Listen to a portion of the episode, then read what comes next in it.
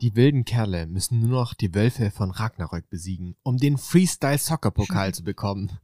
Wie der Name der neuen gegnerischen Mannschaft schon andeutet, handelt es sich dabei um recht düstere Gestalten. Sie leben im Wald und sie umgibt ein Geheimnis. Das Nebel, der verborgene Silberlichtmädchen Horizon, hat vor einem Jahr die beiden Spielführer der Wölfe entzweit.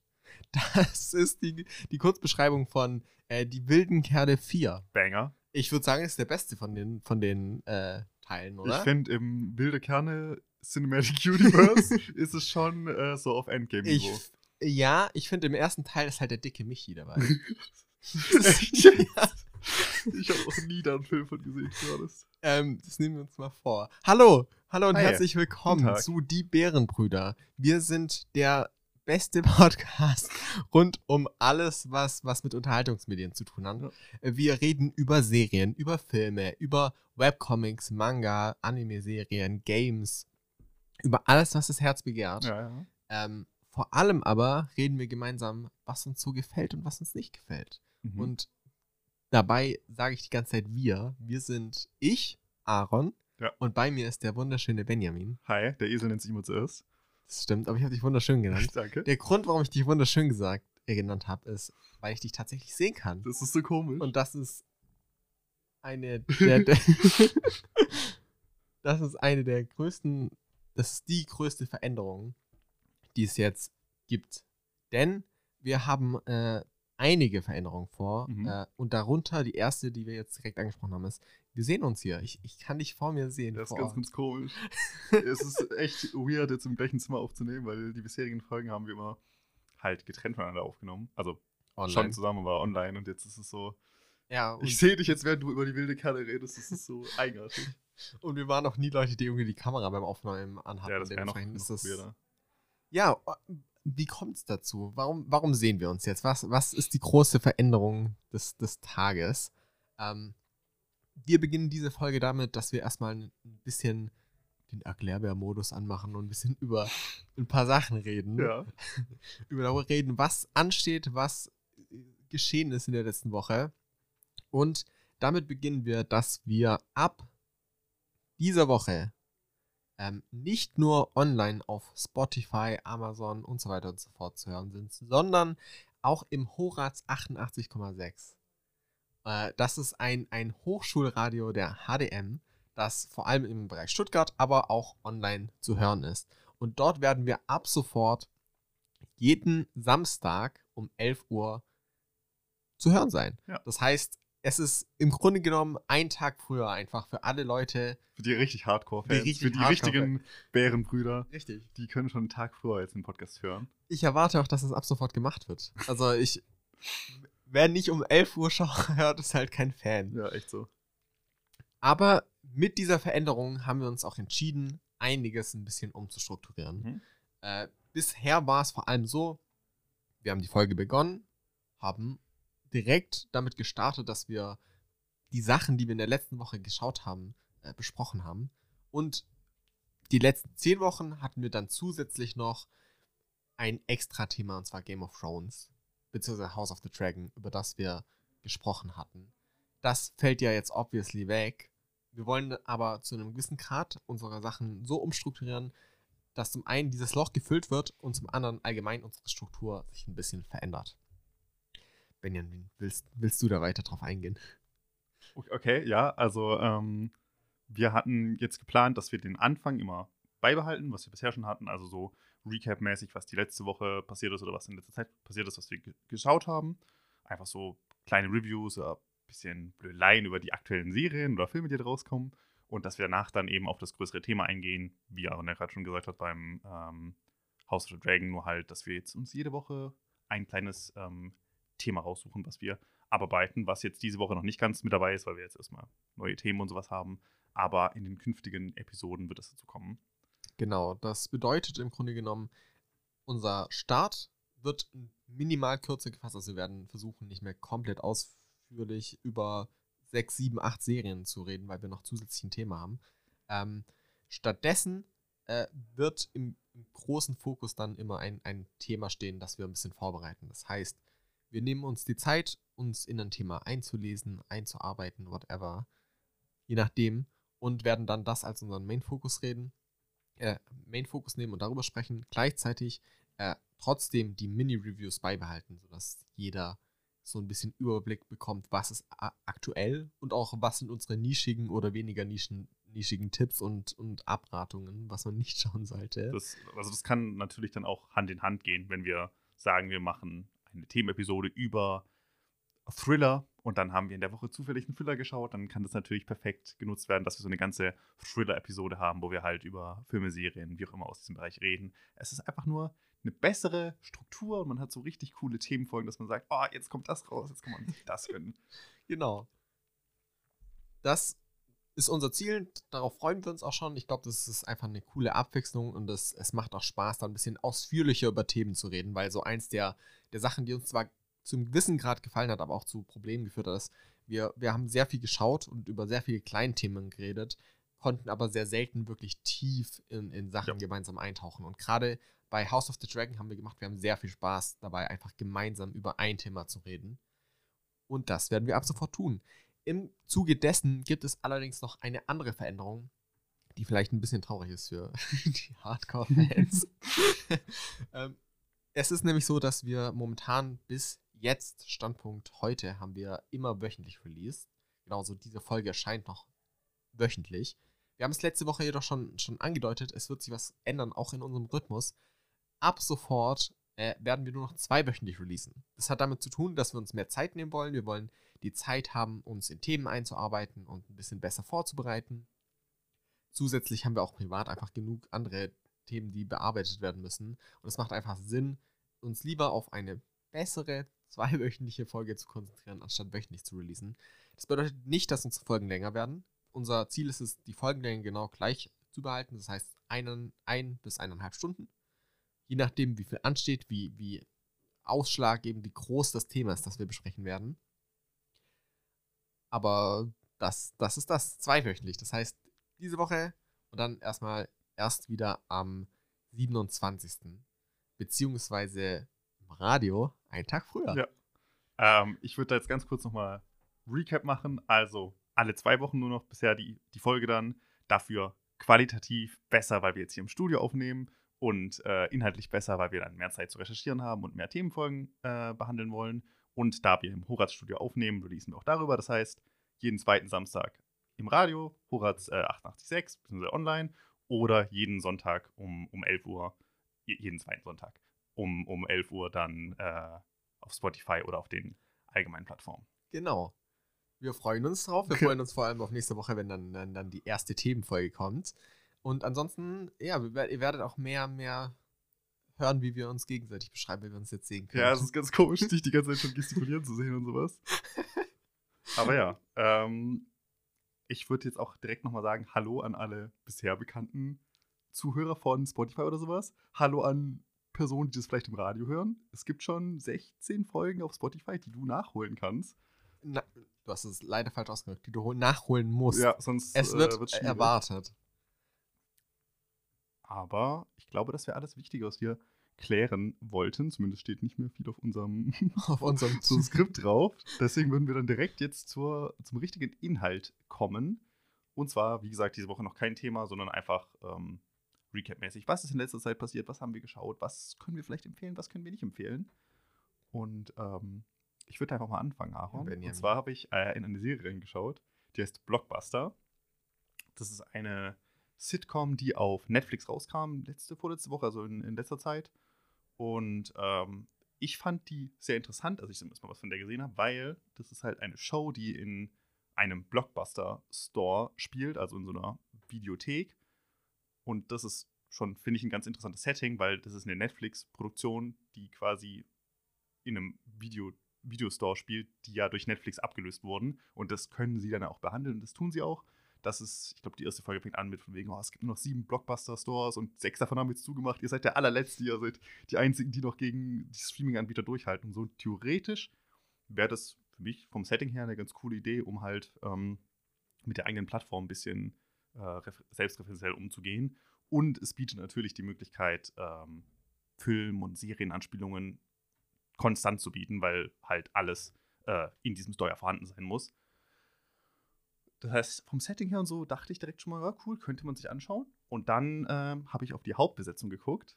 Und zwar habe ich ähm, zwei Gesichter wiedererkannt, und zwar Randall Park. Und ich weiß nicht, woher man den wirklich kennt. Ich kenne ihn durch The Office.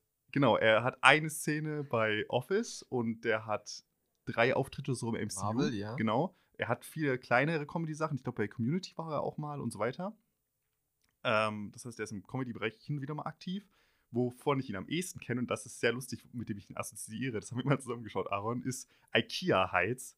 Oh, stimmt. Das ist ein, eine, so eine Seifenoper, die er mit seinen Kumpels zusammen einfach so, ich sag's, es ist illegal in einem Ikea gedreht hat. Also sie sind einfach reingegangen, haben das gefilmt, das hat irgendwie fünf, sechs Folgen, hat so richtig Seifenoper, Storyline-mäßig, wo Be- Betrug und Familie und dann kommt irgendwie die Mafia und so. Das ist absolut bescheuert, weil die einfach in diesem Ikea öffentlich drehen. Da laufen dann die ganze Zeit Leute ins Bild, die sich halt da Möbel anschauen. Und es gibt auch eine Folge, die dann damit endet, dass halt das Personal kommt und sagt so, hey, äh, sie, sie dürfen dich ja nicht filmen.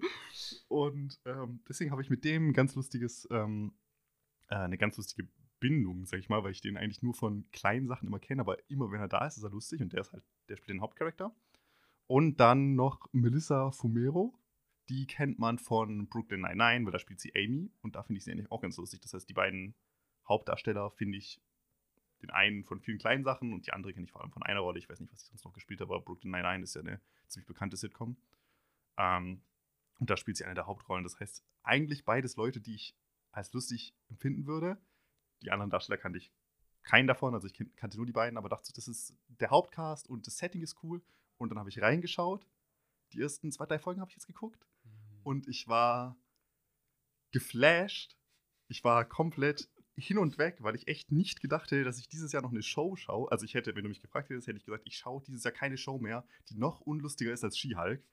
Aber Blockbuster hat mich eines Besseren belehrt, denn es ist ja das Unlustigste, was ich so jemals gesehen habe, vermutlich. ähm, ich habe dann auch geschaut, wir haben hier gerade die IMDb-Seite offen, es hat eine 5,0, also 5 von 10 und das ist Auf schon IMDb. das sehr, ist- sehr schlecht bewertet, eine 5 Ja. äh, von 10. Ich glaube, das Finale von Game of Thrones war so das meistgatete Finale aller Zeiten. Es hat 4, Komma irgendwas oder so. Also es ist nicht weit davon weg. Ähm, und ähm, ich kann nichts dieser Show abgewinnen. Also ich habe, wie gesagt, zwei, drei Folgen geguckt. Ich konnte dann auch nicht weiter. Nee, ich habe zwei Folgen geschaut, habe die dritte gestartet und habe dann abgebrochen, weil ich einfach nicht mehr konnte.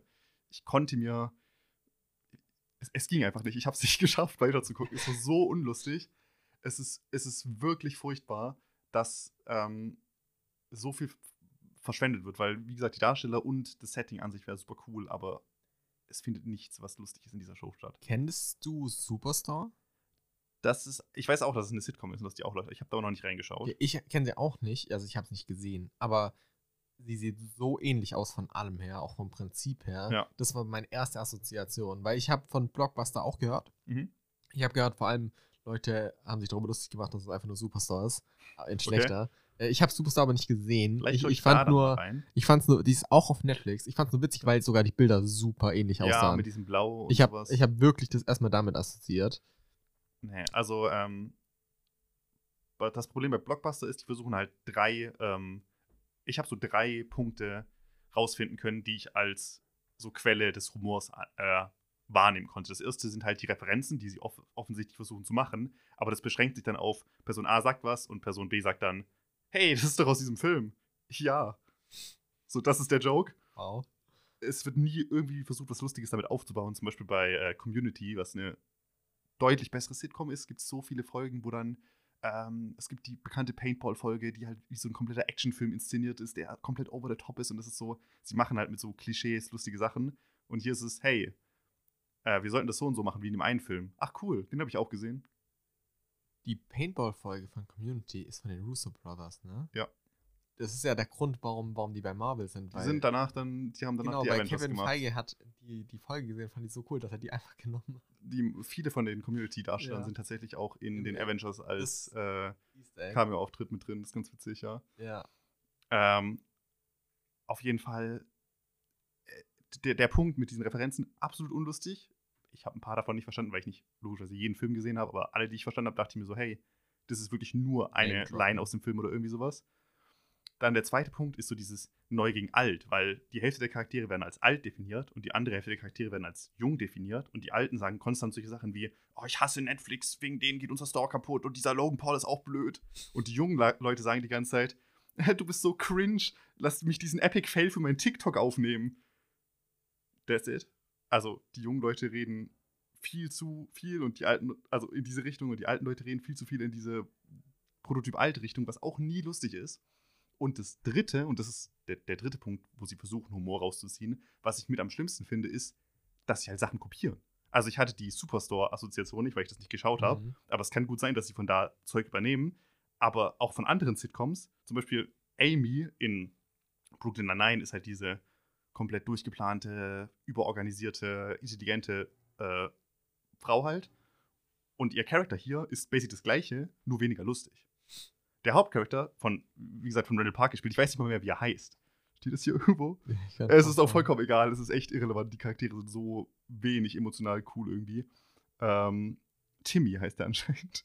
Okay, also der, der Timmy ist halt dieser Chef von diesem Videostore und er sagt manchmal komische Sachen und er bezeichnet sich dann als den Video-Daddy und ist so ein bisschen cringe unterwegs und die ganzen Mitarbeiter finden das unangenehm. Und er muss dann am Anfang, ich glaube in der ersten oder zweiten Folge, muss er dann halt auch eine Person feuern und das ist halt basically das gleiche, was bei The Office am Anfang passiert Mhm. der Chef ist cringe und er steht in der ersten Folge, glaube ich, direkt vor dem Ding, hey, du musst einen feuern, aber wir nicht genug Geld haben. Und sie machen genau die gleichen Witze daraus, nur halt weniger lustig. Das heißt, es ist, die Referenzen sind einfach nur Titel nennen. Alt, das Alt gegen Jung-Ding ist literally einfach nur, haha, du bist alt, TikTok. Und das dritte einfach nur, habe ich das Gefühl, dass die Sachen machen, die schon woanders lustiger gemacht wurden.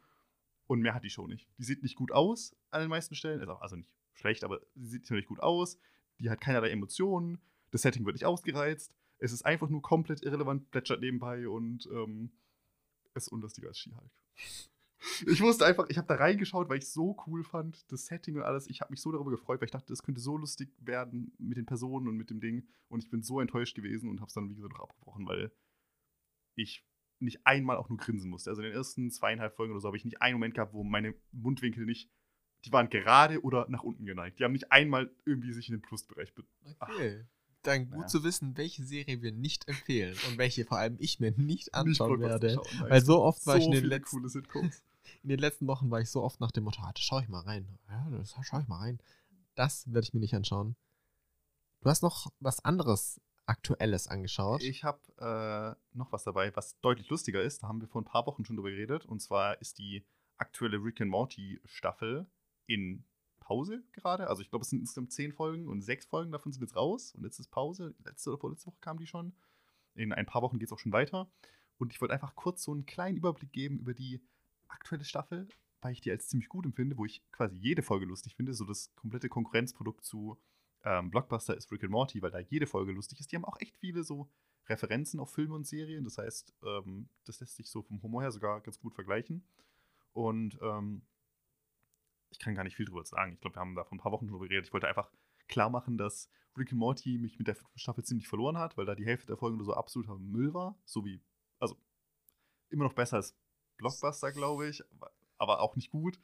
Ähm, und jetzt die aktuelle Staffel hat halt so wieder kreative Ideen und lustige Sachen und Referenzen auf alte Folgen, sodass ähm, es gibt eine Folge, da geht es um, äh, da, da entwickelt Rick irgendwie ein Gerät, ne, was halt Rick and Morty typisch ist. Ne? Rick entwickelt immer irgendwas und äh, passiert halt irgendwas, damit dann irgendwas bescheuert ist.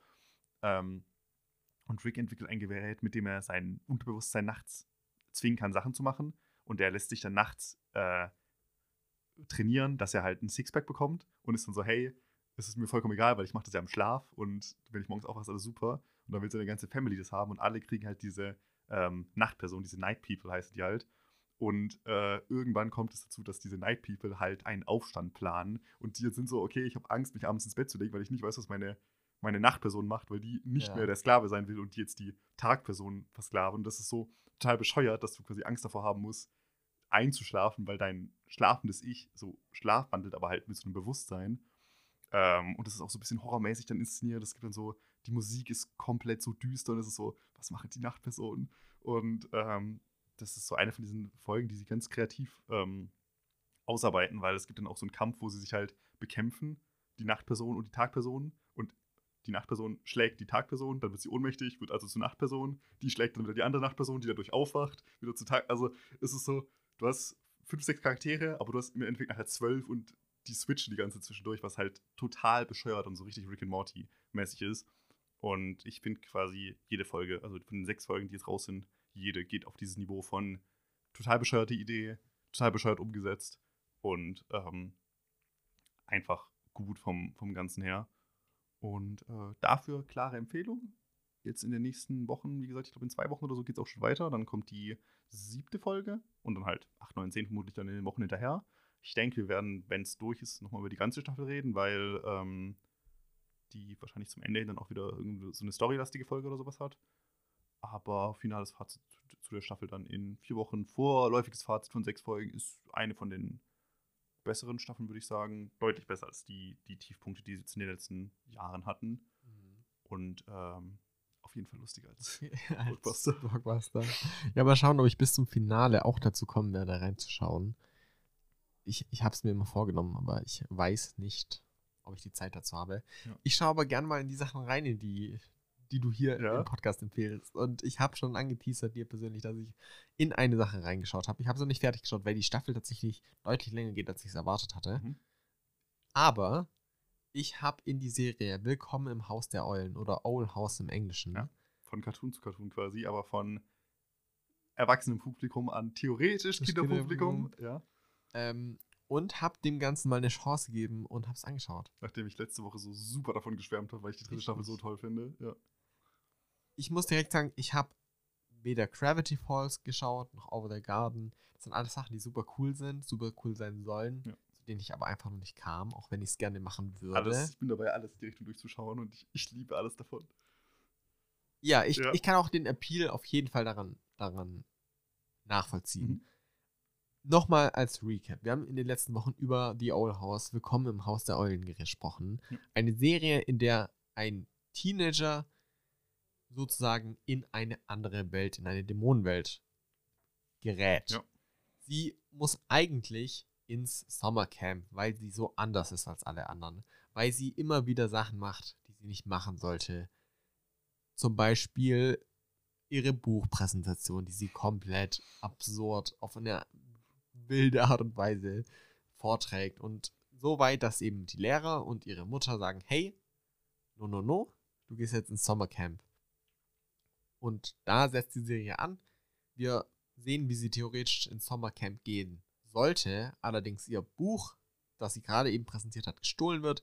Sie folgt dem Buch und gerät aus Versehen in die Dämonenwelt und lernt da eine sehr nette, magische Eulenlady kennen. Ida. Ida. Ida. Die ihr Mentor wird, im, ja. im Grunde genommen. Sie wird ihr Mentor und sie möchte von ihr Magie lernen und diese Welt kennenlernen. Das ist sozusagen im Grunde genommen ihr Traum, der wahr wird, aber oftmals auf eine andere Art und Weise, wie sie es erwartet hat. Weil sie eine gewisse Erwartungshaltung hat von Fantasy, von, von Magie und von all dem, was immer wieder auf den Kopf gestellt wird und immer wieder merkt sie, okay, ich, es ist immer noch mein Traum, aber auf eine andere Art und Weise, wie ich es ursprünglich erwartet hatte. Mhm. So. Dabei ist das Ganze unfassbar charmant. Es sieht, zu. es ich bin so gespannt, was du jetzt dazu zu sagen hast. Ich hasse es, ne, schon. Äh, also die Serie beginnt damit und ist unfassbar charmant, unfassbar nett. Die, die Charaktere wirken alle sehr lebendig, sehr liebevoll. Und es ist vor allem im, im Vergleich mit vielen anderen Serien, die in die Richtung geht, sehr, sehr einladend in eine tolle Welt mit gutem Worldbuilding.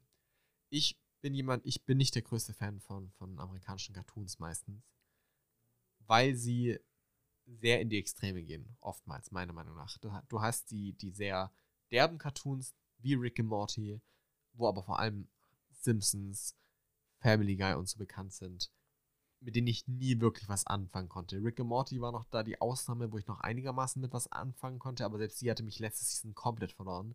Da fand ich, war das einfach nur dasselbe wie immer. Ja. Und ansonsten ist oftmals mit Cartoons einfach der Fall, dass sie zu in die Extreme gehen und eben zum Beispiel zu kindisch sind.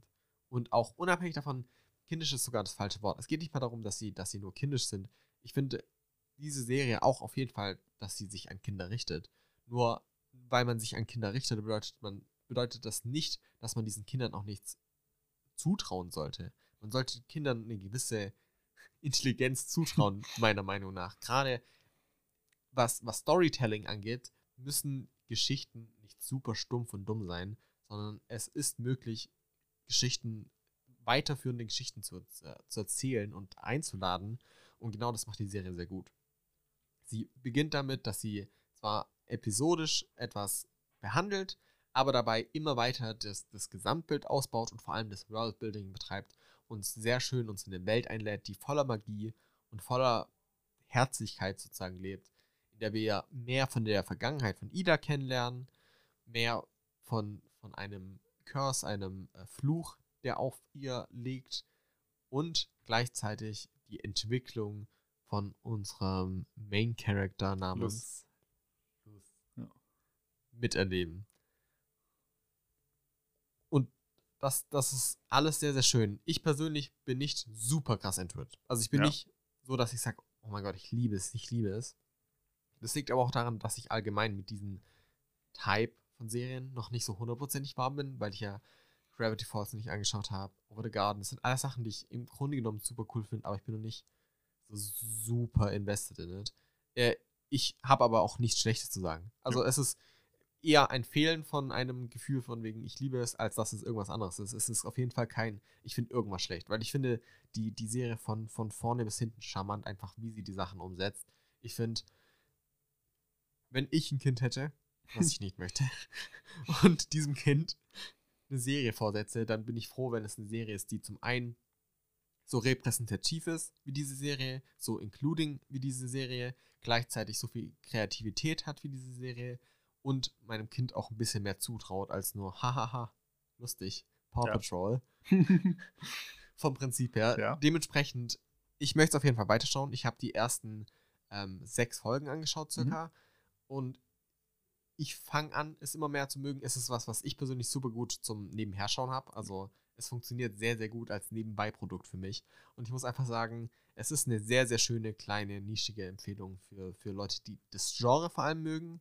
Vor allem aber auch für, für Leute, die in einem etwas jüngeren Publikum Sachen zeigen wollen, meiner Meinung nach.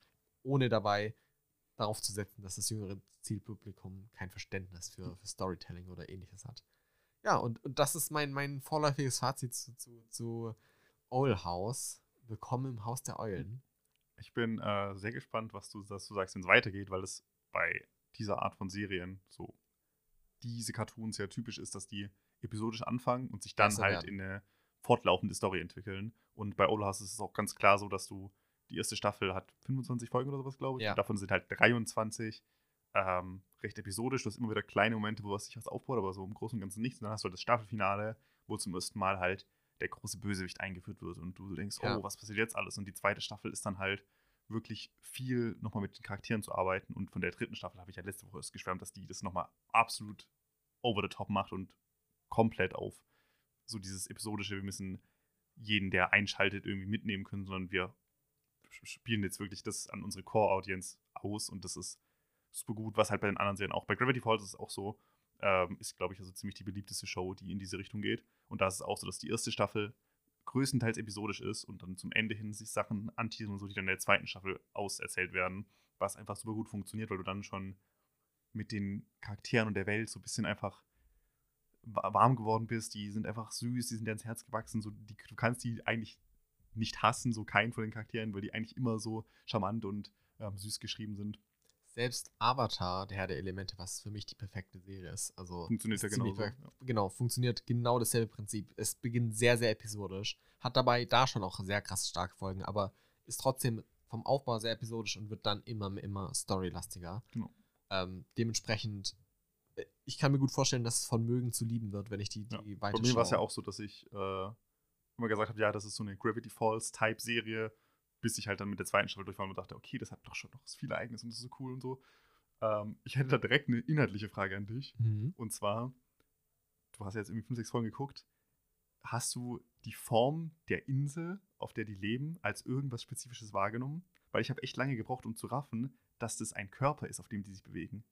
Weil Das hab ich die reden gedacht, davon, lass uns am Knie treffen oder äh, morgen ist die Party auf der Schulter und so. Und die brodelnden Inseln, so heißt halt der Ort, wo die Serie Ja. spielt, ist ein riesiger Titan, also so eine Art göttliches Wesen, was runtergefallen ist. Das wird dann in den späteren Folgen noch erklärt, ja, das ist die Vorgeschichte zu denen und daher kommt auch die Magie und so. Also es hat wirklich sehr viel Worldbuilding, aber es ist von Anfang an klar, dass diese Welt einfach ein Mensch ist und diese Bezeichnungen von, hey, lass uns am Knie treffen, habe ich immer so, okay, der Ort heißt einfach das Knie. Ja. Aber es ist tatsächlich dann, wenn du auf Karten und sowas achtest, einfach so ein Körper, der da liegt und die sind auf dieser Leiche basically. Das habe ich nicht mitbekommen. Das ist aber auch, that makes sense. das ist super lustig und ähm, wird auch an manchen Stellen dann ganz cool äh, ausgearbeitet. Wie gesagt, es kommt dann sehr viel äh, im Hintergrund dazu raus, was eben mit dem Titan auf sich hat und wie dadurch die Magie entstanden ist und sowas. Also Worldbuilding ist da sehr super. Ich habe es nur auch echt nicht gerafft am Anfang, bis zu dem Zeitpunkt, wo es spezifisch angesprochen wurde, so, hey, wir nicht- müssen in den Kopf rein. Und ich so, warte, was?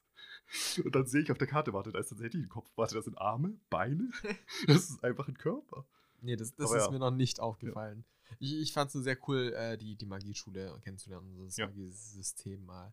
Du hast aber auch, du bist ja auch nicht into Harry Potter. Die komplette Schule ist eine rein, reine Harry Potter-Referenz. Ja, nee. Ich habe, ich habe, also, ich habe Harry Potter nicht gesehen. Ich habe Ja. den ersten Film gesehen. Und es war so eine Sache, die ich mir immer vorgenommen hatte, mir anzuschauen, aber es. Nee, nee, also hatte. ich hatte, glaube ich, schon mal über den sprechenden Hut geschwärmt. Ich weiß nicht, ob der schon kam, aber das ist ja das eins ist zu eins Harry, von, von Harry. Potter und äh, es, es ist ja auch in der Serie so geschrieben, dass Lust, also ihr ist bewusst, dass Harry Potter existiert und sie spricht dann die Sachen an von wegen, hey, habt ihr nicht irgendwie ein Kleidungsstück hier, was mir sagen kann, was ich machen soll? Und dann sind die so, ja, wir haben einen Hut und sie so, ach so, ein Hut. Ah, cool. Das ist äh, auch sehr, sehr lustig. Allgemein super viele Referenzen und ganz, ganz viele Sachen und sowas. Fantastisch. Aber ich bin schon wieder zu sehr ins Schwärmen abgedriftet. ich bin wirklich so sehr into diese Serie jetzt, vor allem seit der dritten Staffel. Okay, das heißt, äh, eine Nicht-Empfehlung und zwei Empfehlungen bisher. Eigentlich gute, Gute Bilanz. Ja. ja. Ich würde sagen, wir kommen mal von, von diesem ganzen schönen, witzigen, cartoonigen zu etwas eher düsterem, worüber wir auch letzte Woche bereits kurz geredet hatten. Du hast nämlich noch mal was anderes mitgebracht, so wie ich das gesehen habe. Ich habe genau Mindhunter fertig geschaut. Ich hatte letzte Woche, ich glaube, acht Folgen gesehen oder so. Also ich war kurz vorm Staffelfinale und habe jetzt die Serie fertig geschaut. Was krass ist, weil ich dachte nicht, dass ich die fertig bekomme, aber die zweite Staffel hat mich dann doch nochmal mehr gepackt als die erste, sodass ich dann doch nochmal voll geschafft habe, jetzt in der Folge halt, also in der Woche zwölf Folgen zu gucken. Das ist schon echt viel eigentlich. Das ist viel. Ähm, und bei Mindhunter nochmal kurz als, als Recap zur letzten Woche. Da geht es um äh, zwei FBI-Agenten, es gibt da noch eine äh, äh, Wissenschaftlerin, die mit reinkommt, aber halt so eine Gruppe von FBI-Agenten, die in den 70ern Interviews mit so Schwerverbrechern führen, die ähm, halt einfach um die Psychologie weiter auszubauen beim FBI, das Verständnis davon und das dann an die Polizei und so weiter weiterzugeben, dass man halt eventuell andere Verbrecher fangen kann, beziehungsweise vielleicht sogar im Voraus schon erkennen kann, was bei denen nicht ganz richtig läuft, um die dann im Voraus schon als potenziell gefährlich einzustufen und so weiter.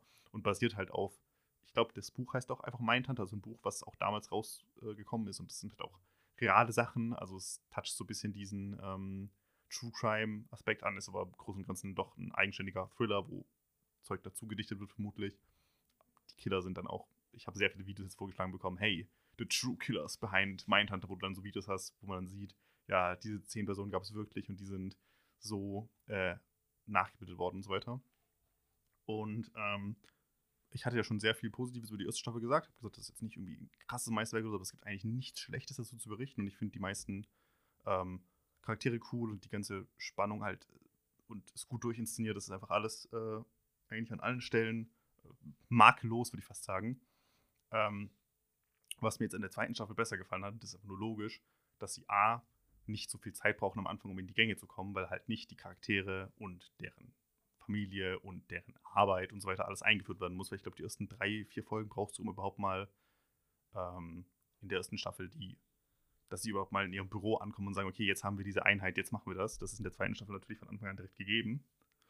Und ähm, dann mag ich es auch einfach, dass sie so privatere Sachen mit einbauen, weil sie diese Zeit, die sie jetzt durch den, den Anfang nicht verschwenden, sage ich mal, oder den, den sie am Anfang nicht brauchen, nutzen sie, um halt die Charaktere noch privater auszubauen.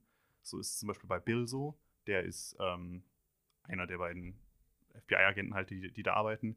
Der hat äh, eine Frau und ein adopti adoptiertes Kind. Das wird in der ersten Staffel schon eingeführt, dass das Kind auch hin und wieder ein bisschen es redet nicht so gern mit denen und er ist oft auf Geschäftsreise und die haben da so ein bisschen Probleme, aber eigentlich ist es so eine kleine, typische Familie. Und in der zweiten Staffel kommt es dazu, dass es einen, Or einen Mord bei denen vor Ort gibt, weil die Frau ist äh, Maklerin und in diesem Gebäude wird eine Leiche gefunden, was sie eigentlich verkaufen will. Und dann stellt sich heraus, dass das Kind halt an diesem Ort da war, weil es die Schlüssel geklaut hat. Und es ist so, okay, was ist da passiert? Was hat das Kind gesehen? Äh, weiß es vielleicht was und so weiter. Und das ist halt eine sehr schöne Zusammenführung von der eigentlichen Thriller-Handlung und eben dem persönlichen Ding mit der Familie, was schon eingeführt wird. Und das sind dann die Punkte der zweiten Staffel, die ich besonders spannend finde, wenn halt ähm, das so zusammenläuft und dann wirklich Hass so. Es kann was passieren. Ne? Es geht um die Familie und es ist nicht so.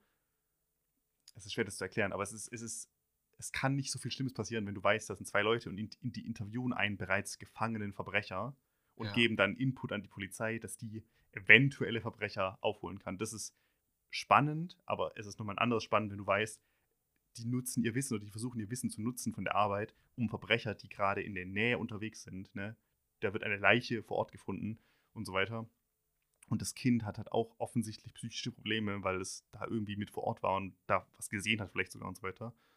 Und das geht in der ähm, zweiten Staffel noch viel mehr so. Also es geht richtig unter die Haut. Auch äh, der Hauptcharakter ähm, Holden, Holden heißt er, ja, Holden Ford, ist, äh, der hat Panikattacken und sowas. Das, das ist eine Sache, die dann im Staffelfinale der ersten Staffel langsam mit reinkommt, dass er dieses Interviews mit Schwerverbrechern, die ihn jede Sekunde umbringen könnten, ihm langsam zu Kopf steigt und er einfach gar nicht mehr klarkommt und jetzt wirklich sich eine Auszeit nehmen muss. Und so private Sachen mit reinzunehmen, finde ich super stark, dass man da wirklich noch mehr gefesselt ist und äh, rangebunden.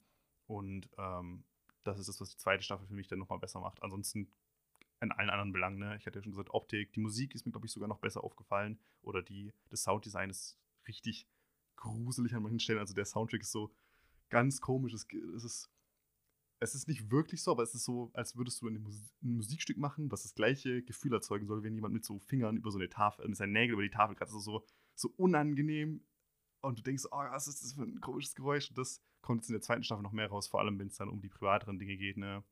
Wenn du dann siehst, oh, das Kind hat irgendwas damit zu tun, das hat halt den Schlüssel, die Polizei ist vor Ort. Oder es ist dann auch so ein Kinder, ähm, Kinderentführer-Typ unterwegs, der dann vielleicht auch nochmal da irgendwas macht und sie sind jetzt wirklich im Stress und müssen da was regeln und es ist einfach nochmal deutlich stärker und hat mir sehr gut gefallen. Und für alle, die halt so Thriller, düstere Dramen oder vielleicht auch ein bisschen was in die True Crime-Richtung mögen, ist es auf jeden Fall eine Empfehlung wert. Gibt es beide Staffeln von Mindhunter auf Netflix.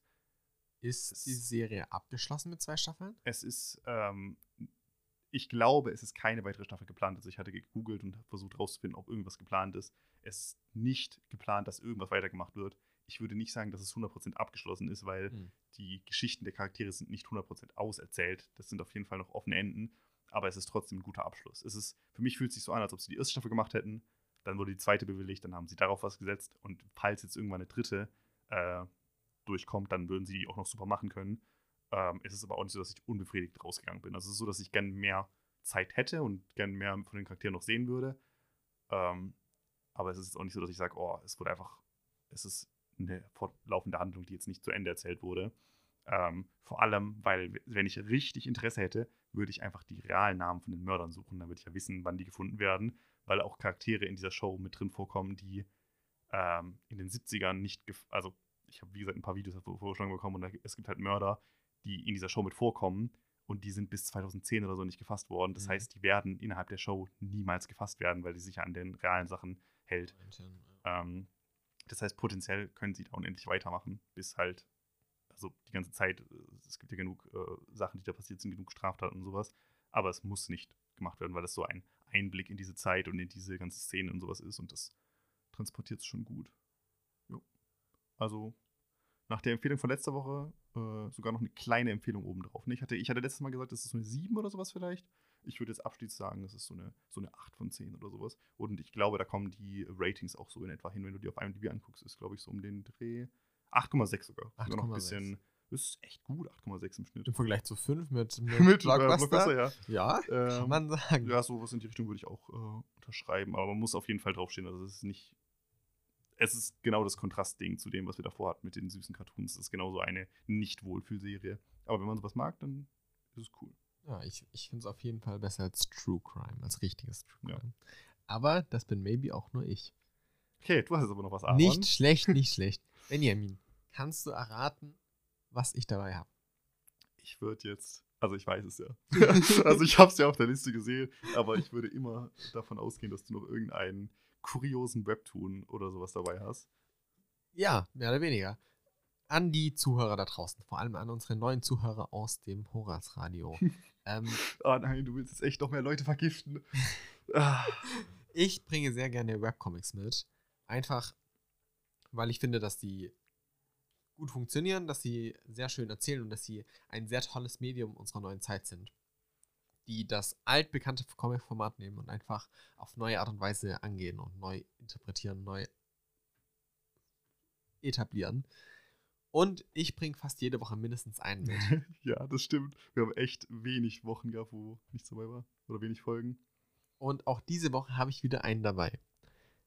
Dieses Mal, Benjamin, bleiben ja. wir im düsteren Setting, sage mhm. ich mal. Es geht um einen Titel, ein Webtoon namens Reaper of the Drifting Moon. Okay. So, das ist jetzt schon mal etwas. Die Frage ist, was ist inhaltlich. Dieser Webtoon ist die Geschichte eines Assassins, der nicht zum Assassin werden wollte und dessen Ausbildung erzählt und dessen Wunsch nach Rache erzählt. Denn wir verfolgen unseren, unseren Main Character, dessen Namen ich nicht auswendig weiß. Okay. Und der einfach ein, ein Herumwanderer war, der von Stadt zu Stadt gegangen ist, nichts hatte, was ihn festbindet, also keine Familie, keine Freunde. Er mochte es einfach nur zu reisen und die Welt zu erleben, sozusagen. Bis er auf einmal in einer Stadt plötzlich jemand begegnet, der sehr unheimlich auf ihn wirkt und als nächstes, die nächste Erinnerung, die er hat, er wacht in einem sehr, sehr dunklen Raum auf. Ach nein. Das waren die Autoren von Blockbuster bestimmt. Wahrscheinlich. Ja. Er wacht in diesem Raum auf und er merkt, fuck, ich kann mich nicht bewegen. Ich kann nichts tun. Es geht dann darum, wie er sein, seine Körperfunktionen wieder erhält, wie er anfängt, äh, versucht mit dem Leben zu kämpfen, wie er zuerst beginnt, Moos zu essen und dann, weil er eben nichts anderes hat zu essen und in diesem dunklen Raum, er sieht nichts und es geht darum, wie er beginnt, sich an die Umstände zu gewöhnen und wie diese Umstände sich verändern. Denn irgendwann wird er tatsächlich Essen bekommen, äh, weil er merkt, dass eine Tür, durch die er Essen bekommt. Und von dort aus geht es darum, wie er langsam, aber sicher sich zu einem Mörder entwickelt durch eine ungewollte Ausbildung, die er durchzieht. Denn irgendwann öffnet sich die Tür und er geht raus aus dieser Tür, versucht aus diesem kleinen Raum abzuhauen und merkt, da sind ganz viele andere, denen es genau gleich ging. Und mit diesen Leuten geht er immer weiter vor in diesem Höhlensystem, bis sie irgendwann an einen Ort gelangen, an dem ein großes Haus ist und einmal in der Woche wird Nahrung durch die Decke runtergeleitet. Und es geht darum, wie, wie verschiedene Personen sozusagen das Leben dieser 30, 40, 50 jungen Erwachsenen leiten, indem sie immer wieder Sachen machen, die sie in neue Extrempositionen werfen, und dafür sorgen, dass sie sich auf eine gewisse Art und Weise entwickeln. So wird zum Beispiel irgendwann das Essen weniger und es, die Leute fangen an, sich gegenseitig umzubringen. Und die, die ganzen Menschen werden angefangen, zum einen sich an Extremsituationen zu normalisieren und zum anderen gegeneinander aufgeheizt zu werden, auch mit dem Tod zu konfrontiert zu werden und den Tod als normal angesehen, also selbst anzusehen. Und von dort aus geht es dann auch irgendwann weiter, bis sich tatsächlich die Leute, die hinter dem Ganzen stecken, sage ich mal, öffnen und sich ihnen zeigen und immer weiter extrem dafür sorgen, dass die ausgebildet werden. Dabei geht es dann nämlich um die Geschichte, wie, wie unser Hauptcharakter tatsächlich versuchen muss, das Ganze zu ertragen. Und es geht darum, wie es ihn verändert, wie er unmenschlicher wird, aber zum allen zum, zum, vor allem auch, wie es darum geht, was sein eigenes Ziel ist. Denn es ist vollkommen klar, dass wenn er zum Assassinen ausgebildet wird auf so eine Art und Weise, er wahrscheinlich nicht für einen Job da sein wird, der an dem er erstens freiwillig teilnimmt, zum anderen, wahrscheinlich auch überleben wird. Und es geht darum, wie er anfängt, sehr, sehr krasse Rachegelüste zu verspüren und eben sich wehren möchte gegen die Leute, die ihn in diese Position gepackt haben. Und damit entsteht eine, eine sehr, sehr spannende Action-Geschichte, die vor allem im Genre das Ganze mal auf eine ganz andere Art und Weise angeht. Denn, denn die ganze Geschichte, die ich jetzt, diesen Prolog, den ich erzählt habe, hört sich deutlich mehr mal wie eine Horrorgeschichte als wie eine Action-Geschichte, würde ich behaupten. Es nimmt nämlich dann, dann diesen sehr, sehr düsteren Ansatz und, und erzählt, wie aus einer normalen Person ein Assassin wird. Und macht dadurch eine, eine Menge an Charakterentwicklung durch. Gepaart mit, mit sehr, sehr guter Action und, und sehr guten Kampfszenen ist Reaper of the Drifting Moon tatsächlich eine Geschichte, die als, als Action-Titel unfassbar gut funktioniert, weil sie simpel genug ist, dass jeder nachvollziehen kann, okay, das ist böse, das ist schlecht, Action, Kampf, ähm, gleichzeitig aber genug Tiefe hat, um, um Charaktere sich entwickeln zu, zu lassen, um genug ein Ensemble-Cast hat an, an Charakteren, die auf andere Art und Weise damit umgehen, weil natürlich viele Leute in diesen in dieser Welt, äh, in diesem Höhlensystem mit eingesperrt sind. Es geht darum, wie sich Gruppen bilden können und wie verschiedene Gruppen miteinander interagieren. Es geht so ein bisschen um Menschlichkeit und alles auf eine sehr, sehr spannende und actionreiche Art und Weise. Und damit ist, ist Reaper of the Drifting Moon, Drifting Moon ein, ein sehr, sehr schöner Action-Titel, der das Ganze auf eine sehr düstere Art und Weise erzählt, ohne dabei zu weit weg und zu sehr ins Extreme zu gehen. Zumindest gerade am Anfang. Das, das größte Problem habe ich, dass, dass umso länger die, die Geschichte voranzieht, umso mehr kommt es gegen Ende oder nicht Ende der Geschichte, aber gegen, gegen Ende des aktuell releaseden Titels, der aktuell releaseden Episoden dazu, dass es sehr in dieses sehr typische Genreverhalten fällt von wir müssen immer mehr machen, wir müssen immer extremer machen und es beginnt sich ein bisschen von diesem wie überlege, überlebe ich, wie behalte ich meine Menschlichkeit weg und geht mehr zu diesem typischen Rache, Rache, Rache, ich will alle killen. Was auch seinen eigenen Charme hat, aber ich finde deutlich weniger funktioniert als, als eine reine Überlebensgeschichte rund um Menschen. Trotzdem finde ich es eine nette Nischenempfehlung für Leute, die da interessiert sind, hm. Benjamin. Ich vermute mal, dass es nicht auf dich zutrifft. Aber alles in allem unfassbar schönes Artwork. Also es sieht optisch unfassbar gut aus. Die Action ist super gut gezeichnet und super gut rübergebracht. Also Movement und, und Action zu zeichnen ist, ist schwierig und es ist immer beeindruckend, wenn jemand das wirklich gut kann. Und dementsprechend Reaper of the Drifting Moon meine Empfehlung der Woche, würde ich sagen. Und ich finde, ähm, also wenn ich mal den Action-Teil ausblende, wenn wir haben Leute, die irgendwo gefangen sind und irgendwelche Challenges machen müssen oder gegeneinander kämpfen, um an Essen zu kommen oder sowas. Und irgendeine dubiose Person denen halt diese Aufgaben stellt und dann ist alles irgendwie auch ein bisschen unmenschlich. Organisation. Genau. Es ja. klingt sehr nach Big Brother. Von dem Aspekt her. Da fehlt halt dann der Action-Teil, aber bis zu dem Zeitpunkt ist es. Äh, ja, die Challenges sind keine Challenges. Also es ist weniger von wegen. Das ist mehr so, hier habt ihr Essen, muss halt reichen, wenn nicht, killt euch halt. Genau. passt, also ja. es, ist, äh, es ist interessant, weil es alles implizit ist. Das ist das, was den Titel, glaube ich, so spannend macht, weil mhm. es nicht dieses stumpfe, Saw-mäßige, oh, du bist jetzt, du bist jetzt angeschnallt und hier habt ihr eine Säge, was werdet ihr wohl tun? Sondern es ist deutlich mehr impliziter, von wegen, wie leichte Veränderungen dafür sorgen, dass Charaktere sich anders verhalten. Das ist von Beginn an schon, schon recht extrem. Zum Beispiel ähm, ist es ganz interessant, weil, weil die Leute waren alle dort in kleinen Räumen eingesperrt. Aber zum Beispiel gab es da verschiedene Trakte und je nachdem, welcher Trakt du warst, hattest du bereits unmenschlichere Sachen. Das heißt, du hattest schlechteres, also vergammeltes Essen, weniger ja. Essen und so weiter und so fort. Und es geht viel um dieses Implizite, was dafür sorgt, dass Challenges entstehen, in Anführungszeichen, was es aus meiner Sicht spannend macht. Das äh, erinnert mich sehr an den Film Der Schacht. Kennst du den? Ja, ich habe ihn nicht gesehen, aber ich kenne ihn nicht. Da ähm, da ja. geht es darum, dass es so einen riesigen Turm gibt, könnte man sagen, oder ja. sowas, äh, wo Leute sich freiwillig vermelden, von wegen, hey, du bist irgendwie so und so viele Tage in diesem Turm dann eingesperrt und kriegst dann dort irgendwie Essen und so gedöns. Und das läuft so, dass halt ähm, ganz oben ein Festmahl vorbereitet wird und dann ist halt so eine Plattform, die runterfährt und die würde theoretisch für alle, was sind das, 100 Ebenen oder so, ist länger, als ich den gesehen habe, äh, genug Essen reichen, bieten. aber Aber die Leute oben nehmen sich natürlich mehr und jede Nacht wird es halt umgeschaffelt. Das heißt, du landest immer auf einer anderen Ebene. Und das ist das Interessante, weil die Leute, die dann halt an einem Tag mal oben sind oder jede Woche, ich weiß nicht wie oft, aber es, es wechselt auf jeden Fall öfters durch, die dann oben sind, sind natürlich, oh, ich nehme jetzt alle für mich, weil die letzten Tage habe ich nichts bekommen. Und dann sind Ja. sie wieder unten und ganz unten sterben die Leute halt weg und ähm, dann geht es um diesen einen Dude, der da reinkommt und sich sagt, hey, die Plattform muss ja immer wieder hochfahren. Ich setze mich da einfach drauf, fahre ganz nach unten und irgendwann komme ich wieder oben raus. Ähm, das ist sehr absurd, der Film.